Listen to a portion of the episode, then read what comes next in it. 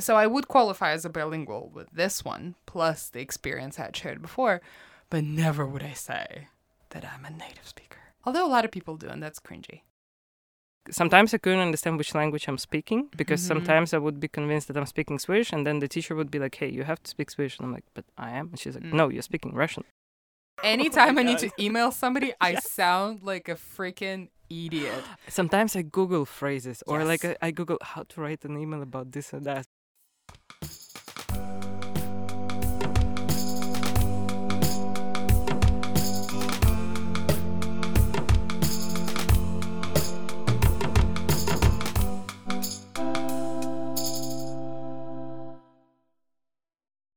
Всем привет, дорогие слушатели! С вами снова подкаст Focus Study про английский. И я, Ира Васильева, CEO, founder и English teacher в Focus Study.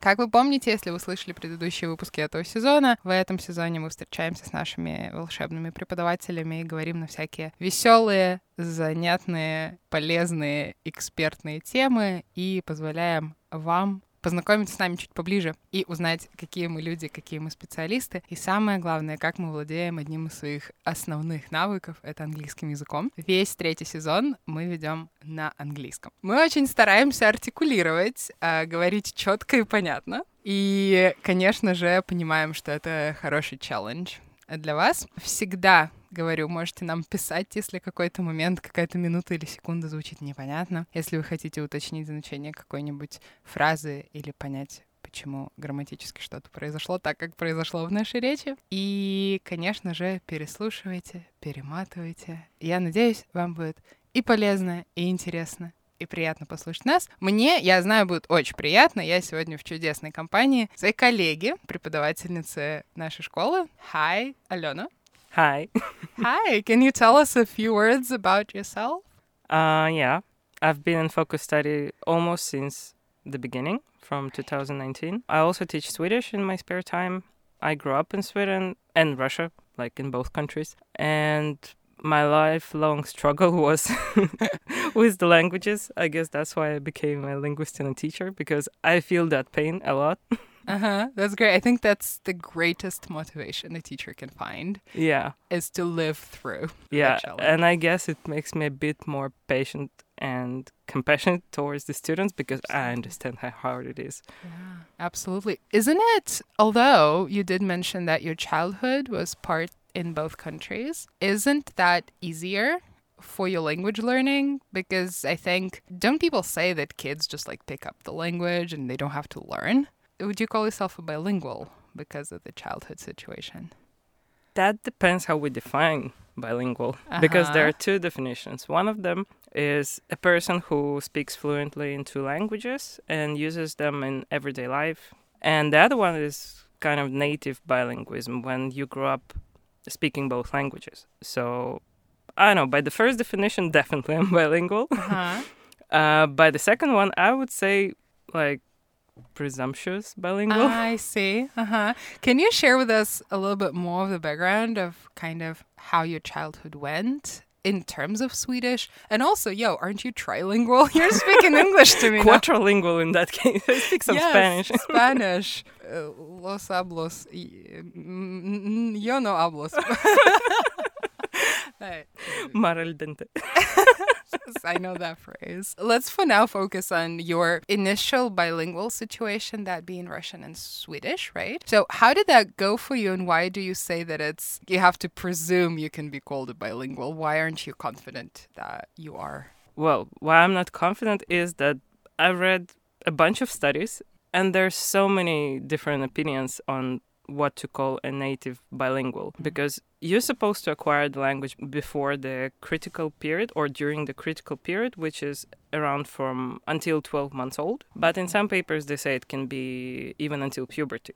Mm-hmm. So that's confusing. In my case my parents moved to sweden together with me obviously when i was 8 months old. Uh huh. or 7 or around that. Mm-hmm. So technically, it's within the critical period before one year old. And I went to the Swedish kindergarten. In the kindergarten, I spoke Swedish, and at home, I spoke Russian. So I had the fluency of a bilingual five year old Right. by that time. Mm-hmm, mm-hmm. And then my parents had a brilliant idea to move back to Russia, I see. Mm-hmm. even though I couldn't even write in Russian. I would Uh-huh. just write the letters in the opposite way. Like Wow. the Mhm. letter yeah, Russian one, I would just spell it backwards. Still, we moved there. I spoke Russian, so I went to the kindergarten. I was really confused in a You lot of situations. yeah. I think bilingualism, the kids' bilingualism, is a bit overrated because it's also a lot of stress moving back and forth when you're Yeah. this young. I think I was more confused than other kids because there's a new culture, there there are new words, you are not fully fluent in that language, I guess. Absolutely. And you don't fit in easily. And I think for a kid, a kid struggles with fitting in. Any kid would struggle. And here you have this aggravation of not knowing the kind of basic, crucial cultural phenomena. Right? Exactly. Yeah. Like Mhm. partly, I guess I was involved because of my parents. They're Russian, so Right. of course there were some cultural things at home. But still, going to a Swedish kindergarten and go to a Russian kindergarten are two totally different things. Right. yeah, I can imagine. And so you moved back to Russia. Did you keep any Swedish in your life? Like, did your parents speak Swedish to you then? Or no, it was just like Russian all the way? Russian all the way. I like see. I was still using some words from Swedish because I was never taught to say the same things in Russian. I guess Yeah, yeah, yeah. I didn't have any exposure to Swedish anymore. Mhm, So we stayed there until I was eight. I already Mhm. started school. I was doing more or less fine. I learned to write. I learned to write even in cursive before wow. school. I was ready to fit in, and then again we're moving back to Sweden, Oh. and I don't speak a word of Swedish by then. mm-hmm. So what my parents did, they hired a private teacher for me. But the problem was that this private teacher was used to teaching adults. So she Mm. would give me a bunch of grammar. She would tell me, okay, this is first person, this is second person plural. And I'm I'm eight. I don't even know those things in Russian. Like what person? What what the hell are you talking about, lady? Mhm, mhm. So three months like that, and I came to Sweden knowing only one phrase. Hi, I don't speak Swedish. I see. Wow, that's intense. and maybe some random words that I Mm, remembered from my mhm. childhood, like I don't know, candy, dog, cat, something like yeah, that. yeah. You know, it's funny you should mention, and I'm glad you mentioned uh, a bunch of studies that you went through because I'm sure it's challenging and you want to decipher that mystery. I do agree with you based on what I've read or heard or studied. It is complicated when we speak about this. Um, what did you say was native bilingualism, right? When kids learn, it's like it's called Yeah, or it's type. like child, Child. bilingualism. it's challenging and it's complicated and i don't think it's like black and white like oh it's great or it's horrible like i remember a positive that was not my experience so i never was exposed to two languages as a child but when as a say formed teenager. I lived in the us i stayed with a host family and i had two host brothers. And one of the kids he was around 10 years old and uh, he lived in the us his whole life except the first two years of his life that he had lived in russia so he got adopted. His parents got him from russia. And he in fact that was really funny by the time they got him he did not speak russian fluently. He could say one two random words. And for the eight years living in the us he had zero exposure. Nobody there was no russian in his life ever. And then i came around and he was very curious he asked me how to say things. And in fact a lot of people like at school asked me how to say things in russian just for the sake of fun. Usually they were interested in curse words so they would ask me how do you say Classic. yeah. How do you say fuck? How do you say bitch? And a lot of my friends who had never lived in Russia, who were not born in Russia, would struggle with pronunciation. So they would say machina, улица in a very, now I didn't even have to change anything in my speech. I'm speaking English. That's how they did it with the same phonetical features. My host brother repeated in a perfect Russian all the words his muscles, his tongue, like his breathing was really Russian, something that people sometimes learn their whole life and still fail at, right? He very quickly said Ulitsa, mashina, with proper intonation, with proper vowels, proper consonants. And to me, and I was a child too, but that was fascinating that his brain did that, right? Only having been exposed to the language before and without even saying much in that language, so I would say that's that's an upside. I like that kind of weird magic, right? I think a lot of people view the child, the native bilingualism, as some sort of magic. Well, it does look like magic, but it comes with a lot of confusion and struggle. Yeah.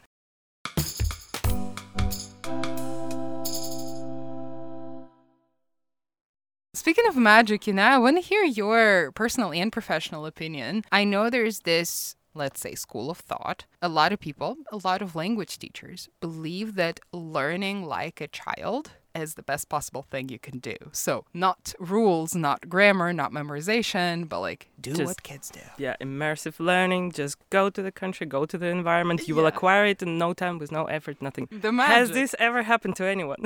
I have never met a person. No, I just went to the nose from all the side of the mic.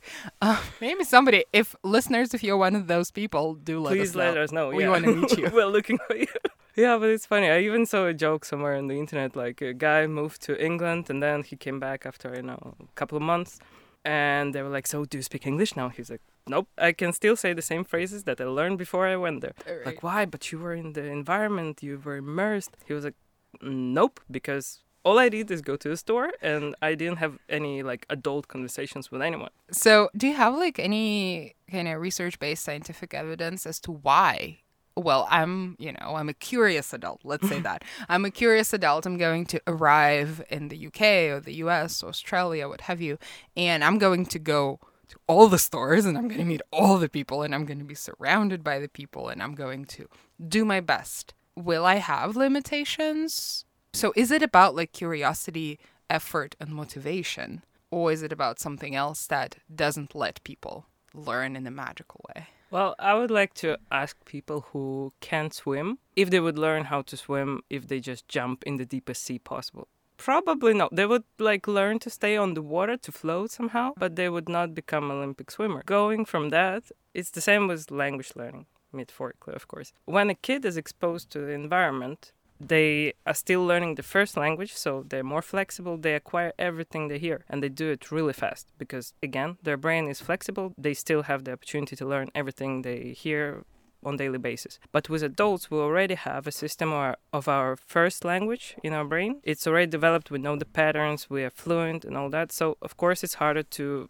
learn a new pattern. And it's not as easy as the kids, not only because our brains are less flexible, but also kids learn from input so everything they hear they acquire one way or another but adults they don't learn everything from the input they ignore a lot of things so it's important to make a difference between input and intake so if you don't speak a word of english and you start watching movies i doubt that you would learn that much Uh-huh. Like, so maybe what few happen to you? Input or intake? If you don't know anything but you watch a TV show.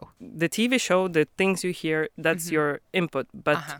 intake would be if for example a teacher gave you a task to find a particular A word okay. or like Mhm. to focus on retelling the story or Gotcha. maybe some grammar things. So like intake would be like the target things you are trying to acquire. Right. Mhm. So for example, if you are intermediate learner and you're interested in let's say cars Mhm, mhm. and you want to learn something about cars and you want to be able to talk about cars. So in the perfect case, you would look for the text for the audio resources on, for videos on Mhm. cars and your intake would be all the vocabulary that is connected to the topic of your relevance or if we take beginner learners they need to be able to go to a store and buy something right, so right. they need the target phrases like how do i ask for this how do i say Mhm. this how do i say numbers so if you give a beginner learner i don't know some text about sharks they would not Mhm, learn anything even though mhm. they like hear it they read it but it doesn't make sense to them it's Mm. not the same unfortunately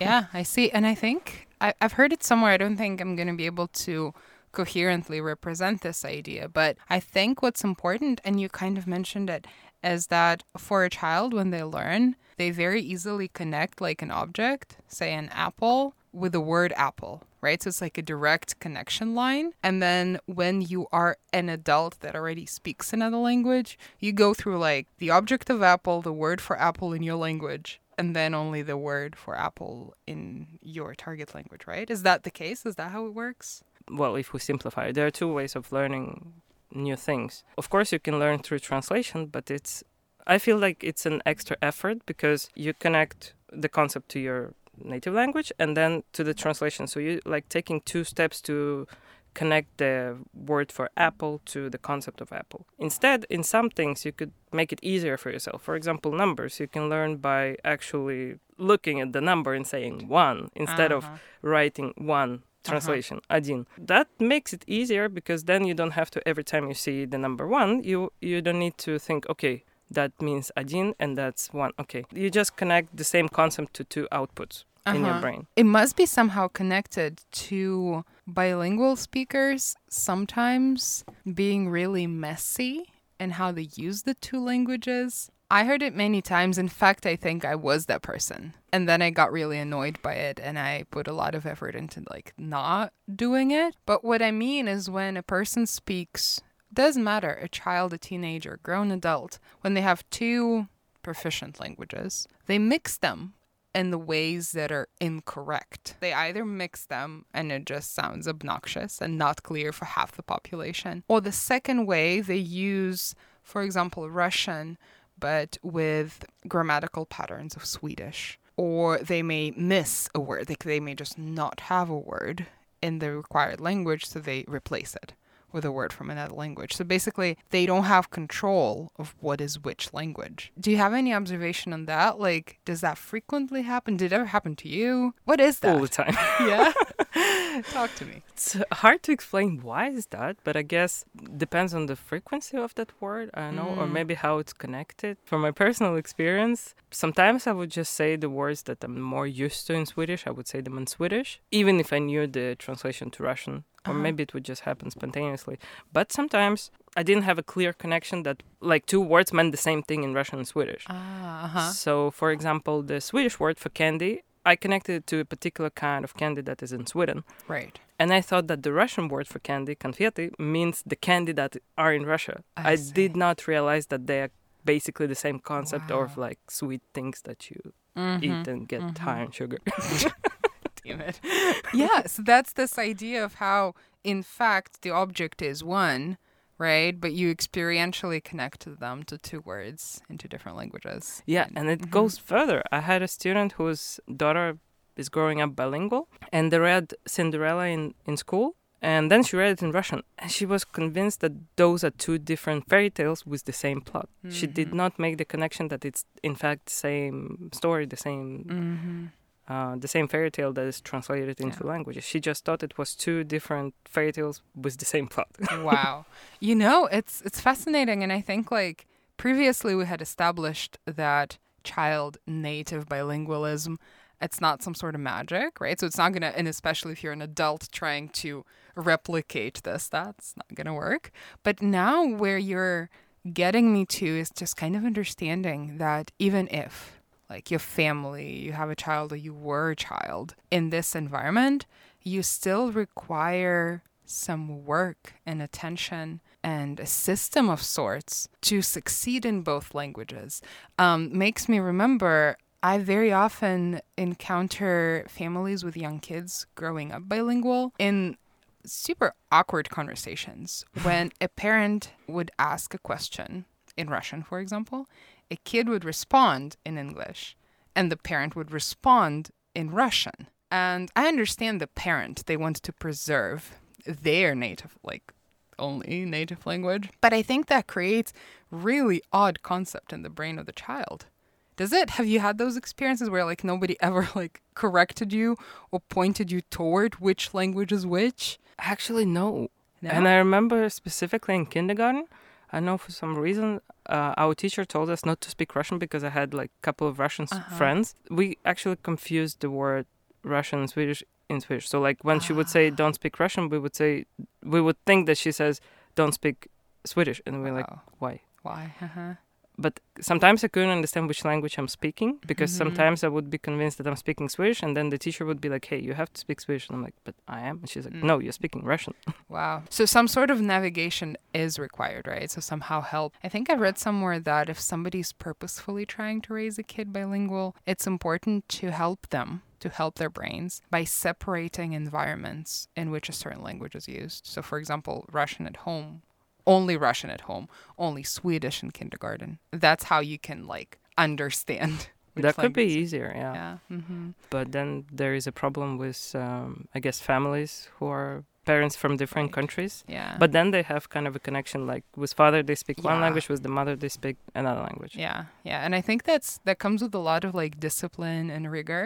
But otherwise, I think you like end up with a child who's utterly confused and struggling.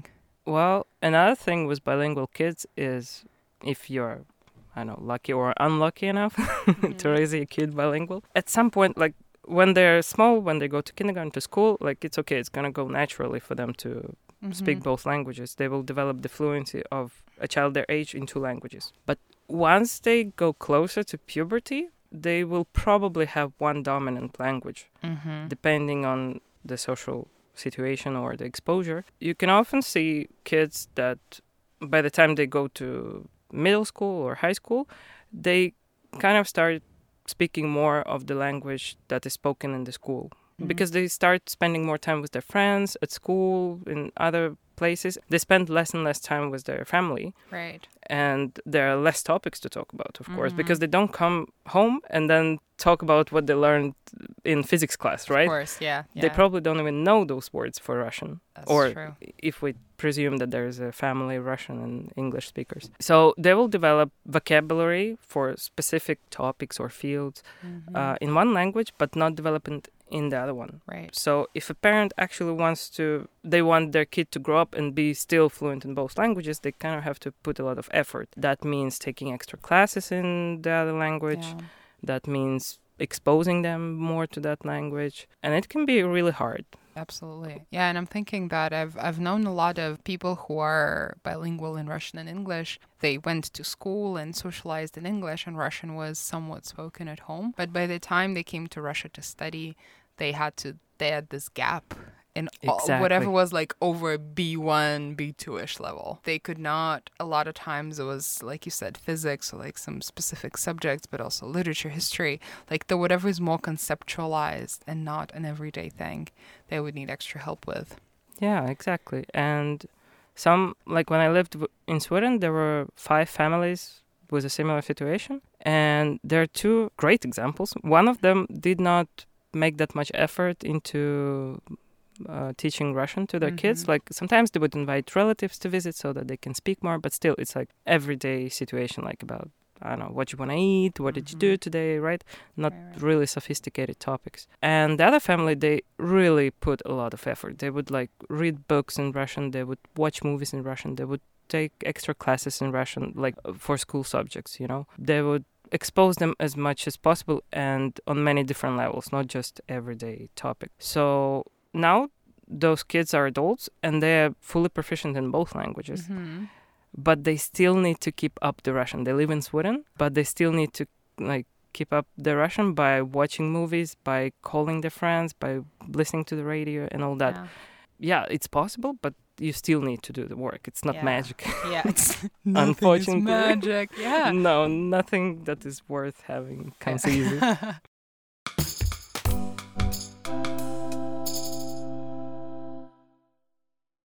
I think this idea of how like nothing would just happen if you snap a finger in terms of the effort you put in, it makes me compare the two types of bilingualism. So we've been extensively talking about one, and that's the native child bilingualism. I myself is an, an example of another kind, which would sound like an adult acquired bilingualism. What's that? yeah, like uh, bilingual as in a person who speaks two languages. Two languages, right? So I've never, uh, as a child, I've never gone anywhere. I've never heard another language, right? I learned English at school with like this basic, boring textbook, right? And by the time I landed in the US, I was already 15, almost 16. But I dived right back into a high school situation and I was fine with like my subjects. I mean, content wise, I'm sure I needed to catch up, but language wise, I was fine. But that's not even the point of it. Years later, as a graduate already, studying a translation. And that's what brought me here. The idea that you said that, you know, like learning through translation, I think a lot of learning in my brain happened through translation because I was studying to be one. So the goal was to have proficient English and proficient Russian. Plus translation skills. Plus the skills like bridging the gaps, right? So that's a separate thing. And the qualification exam, I did this like intense short program in Geneva, and there was an, a final examination that I needed to do as a part of like receiving that qualification. And according to all sorts of international standards, I was supposed to um, translate in speaking, so do the oral uh, translation, simultaneous translation to the native language, meaning Russian. And uh, probably because of my background, I also had worked in an English speaking environment all the way through my life at that point. I did really poorly. I knew this from practice, translating to Russian. What you talked about, like my patterns, my sentence structures were just wrong. Mm-hmm. And I did much better doing that into English, but I had no right to. So, but I really wanted the certification because I put a lot of money into the program and I didn't want it to money waste. so I went to kind of the coordinators, the board, and I was like, how can I as an exception? And that was fascinating because they told me that I need to go into like an MRI situation so I can prove my bilingualism in English. So that was freaky, but they put me in a room, like connected things to my brain, and showed me pictures. So there's a mm-hmm. screen, and like a picture of a bottle comes up, and I was supposed to like as fast as I can. There was like a light, and before the light comes out, I was supposed to say what that is. And the light came very fast, so I couldn't think. So at times I was like water, and at times I was like butulka, like you know. And basically the system, and that went on for like two hours, and the system then calculated percentage wise which language I used more. And I turned out like 60 something percent of English, and they gave me some kind of written statement that I was eligible to do my final examination translating to English. And that, and I mean, all of that came with a lot of work and effort. None of that was like children magic or any other adult magic, whatever that is. But what I want to say with that is I you started with saying like presumably I'm bilingual. I always say like maybe I am kind of a bilingual. Yeah, even in the papers they write like native mm-hmm. speaker is mm-hmm. the is is when you acquired the language before one year old, mm. but there are exceptions. Right. So there there are a lot of questions about native bilingualism or native Yeah. into languages because there is still a lot of evidence that it's not that easy. Not all the people who acquired the language just before one year old are have the same patterns as bilingual kids. Oh, and speaking of Yeah. neurological research and all Yeah. that, you mentioned uh, not step host uh, brother. host brother, yeah, yeah. who was very good at articulating in Russian, Mm-hmm. even though he didn't speak a word of. Russian. I read an interesting study on uh, Chinese kids that were Mhm. adopted in France Uh-huh. uh, around like one or two year old. And before that, they lived in China and were exposed to Chinese. And years later, they're already adults. They never spoke a word of, of Chinese in their life. They Mhm. spoke fluent French and they counted as a native language. And there was a study. They looked at the reaction of the brain when they heard Chinese, and the brain reacted in the same way as if they heard their native language. wow. So it was somewhere there since they were exposed to language before they were one or two years old. But funny thing, their brain still recognizes it as a native language, even though they Mhm. don't even speak it. They don't speak it, yeah. Mm-hmm. I think I watched a lecture or something to a similar subject where it was re- even more dramatic. The kids in the study, they were, it, say, exposed to the language even before they were born. Mhm. So they were in their mother's womb and she would be exposed Mhm. to, like, I don't know, go relocate for a while she's pregnant. And actually, the study was done on people who went to, like, kind of warmer, nicer climates to, you know, go through the pregnancy process.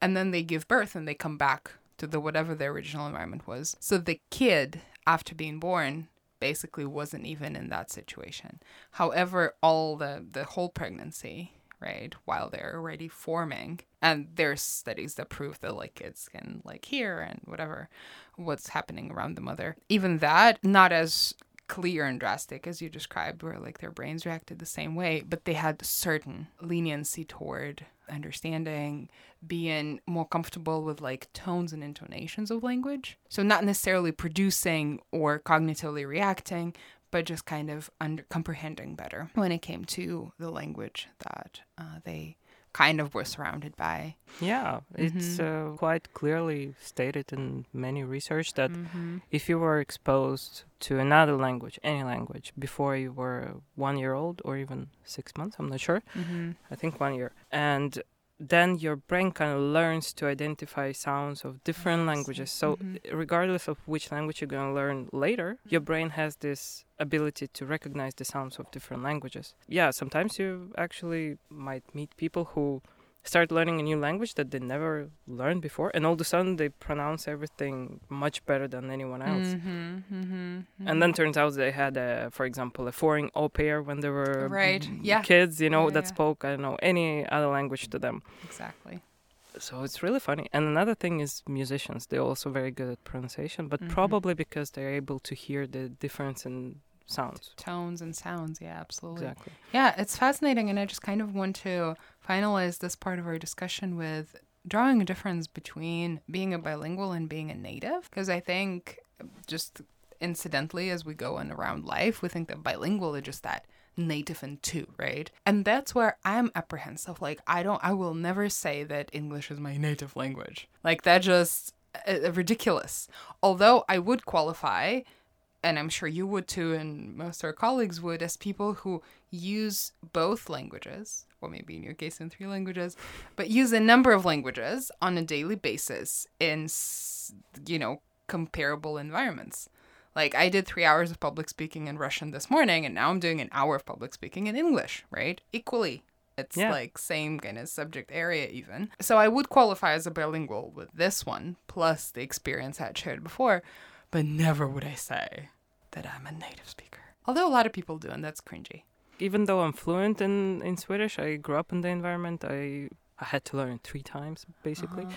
Still, I have a hard time calling myself native speaker because Right. I missed a, a crucial part of my life of like development as Mhm. a child, not being there. So like, I didn't go to high school there. I missed a couple of years in between, like five and eight Yeah. year old. I didn't have the full life there, but still, I'm Mhm. quite fluent. Sometimes even my grammar is better than native speakers, Mhm. but that's common thing. Pronunciation still good. And for example, when I meet people from Sweden and if I talk to them for a while, they're usually confused Uh-huh. because you don't have a defined dialect of some region in Yeah. Sweden, but you sound like a person who lived abroad for 10 years and then moved back to Sweden or something because you mhm. kind of wear off your dialect Yeah, when it comes to Swedish. yeah, So that's funny for me because I thought I had like a slight Russian accent, but yeah.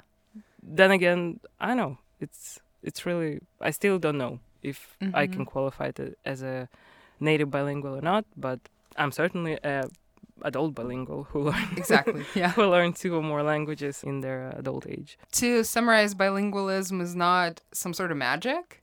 It's not something to throw yourself or your kid into the environment and just be happy. It's just something that happens environmentally to some of us, and some people come out of it with very strong ability because most likely they had put effort, curiosity, motivation in it. Some people come out of it with completely messed up brains in Yeah. both languages.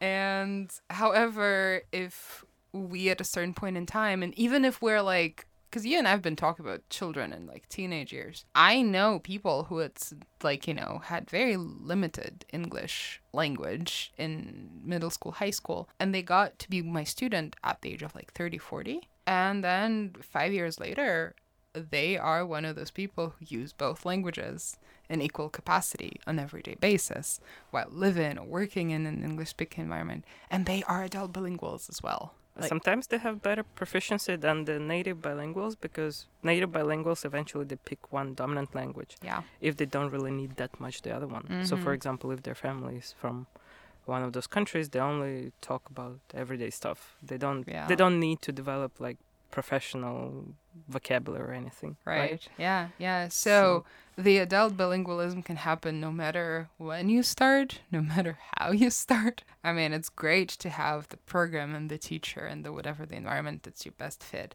Um, that would just optimize the time that you spend on Yeah. it. Like Um, it's a little bit harder than when you grow up speaking two languages, but it's still possible and sometimes the result is even better. yeah, absolutely, absolutely.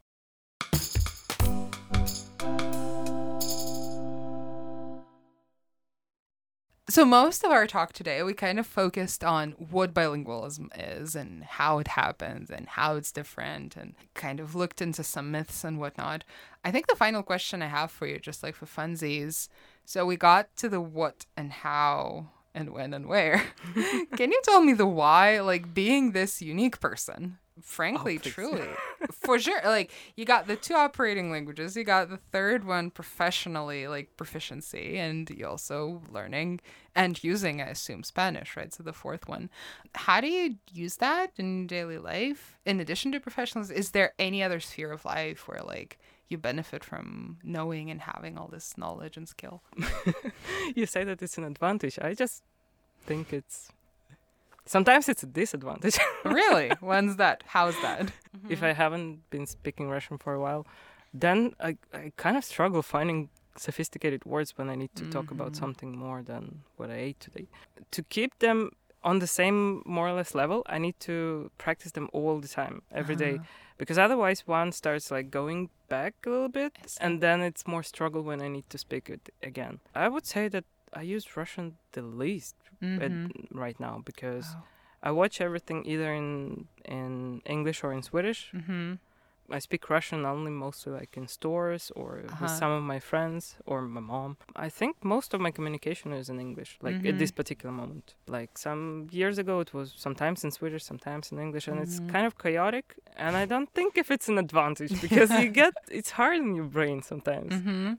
In Spanish, like it's rusty. I don't use it every day, so when I need to speak it, my head hurts. I uh, yeah, I understand. I understand. I got only two, right? So I'm not even going to. I got English and, and Russian.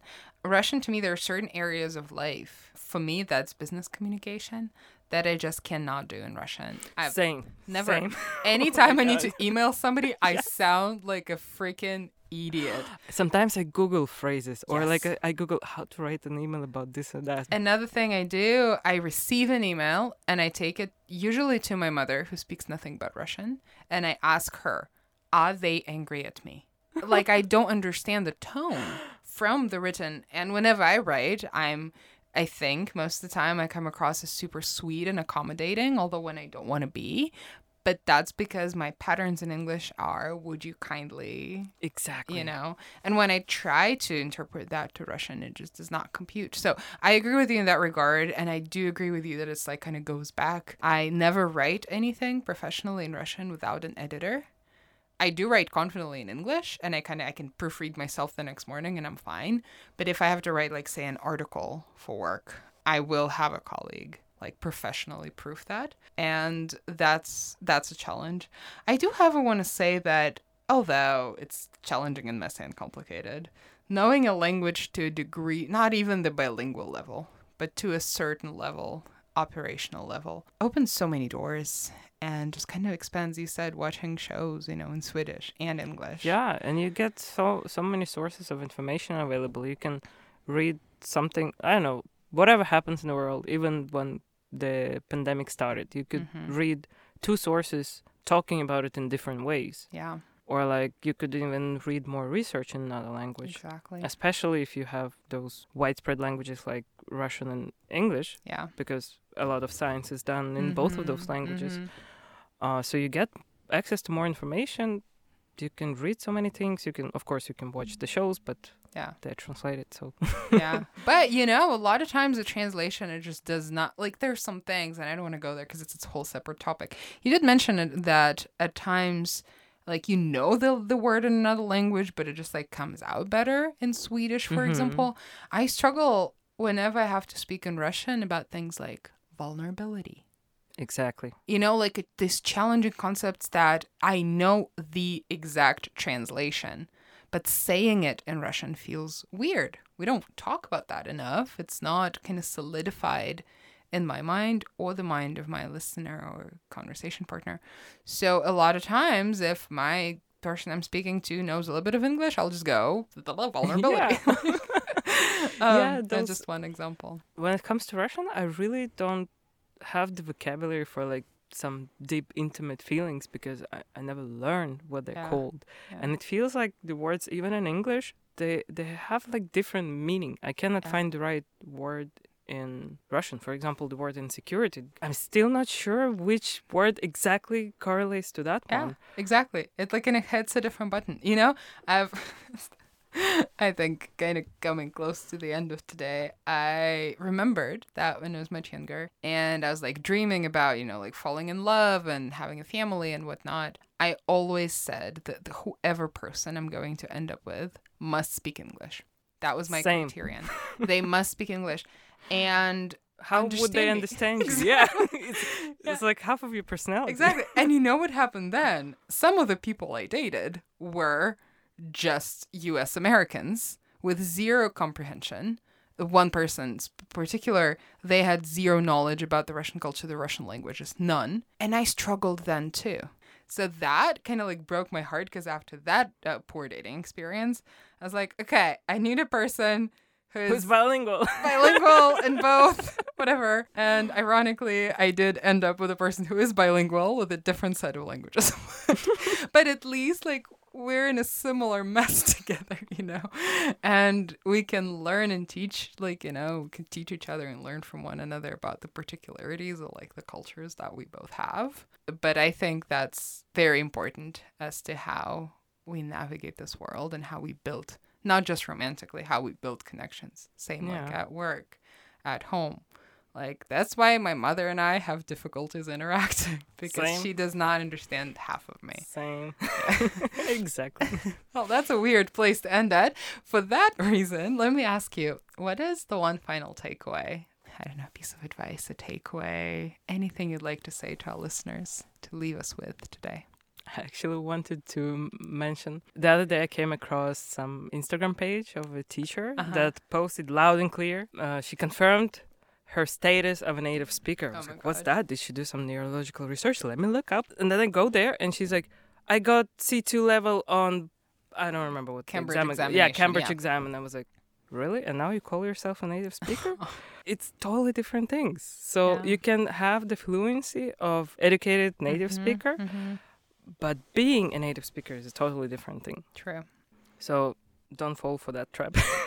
if you look That's for it, great. if you're looking for a teacher, yes, I agree. With you can have C2, C52, F- whatever level. You will not be native just because you're fluent, but Yeah. it doesn't mean that you're that it's bad. It's Yeah. actually good. Sometimes you you have even better proficiency than a native speaker. The takeaway: you should not be said that you weren't lucky enough to Mm. be born in a bilingual environment or like in two language environment. Mhm. It's not a definite advantage. It's not a definite disadvantage. It's just a different thing, a different experience. And if you want to become fluent in a language, it's quite possible, even if you were never exposed to another language as a kid. Mhm. Might be a little bit harder, might be. But with a qualified teacher and a ad- adjusted program and knowing aspects of your personality, what we do, right? uh, can just speed up the process and make you more comfortable. and a proper and i'm going to add to your takeaway and of course curiosity motivation drive effort all these things that will help your result but also kind of like I mean, why would you learn language if you're not curious? yeah and just kind of when you are curious just your life gets better you Yeah. kind of two birds with one stone not two rabbits with one shot oh my god. Wait, I thought it was the same Russian. Two birds in one stone. no it's not that i thought the same i said it the same for a number of years until somebody corrected Oh me and God, said um, that that does not compute I'm so bad with Russian idioms. There we go. And that's a great finish point. I don't know. Thank you for this wonderful discussion, Thank you. for all the stories and scientific data that you shared. That was really insightful. And yeah, thanks for being here. Thanks for having me. Спасибо вам, дорогие слушатели. Переключаться на русский сейчас очень странно. Две птицы одним камнем. Спасибо, что вы были с нами. Спасибо, что э, вы прослушали нас. И надеемся, что вернетесь еще. Продолжайте слушать, продолжайте учиться, продолжайте вдохновляться and stay curious. Спасибо большое. Пока-пока.